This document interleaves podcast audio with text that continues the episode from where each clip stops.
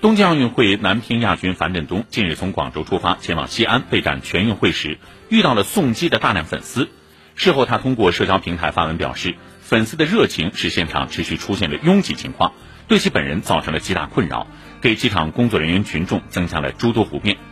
北京晚报评论称作为球迷还是应该把更多的关注放在赛场上毕竟运动员最看重的是成绩而不是流量。稍后的编辑推荐我们详细关注。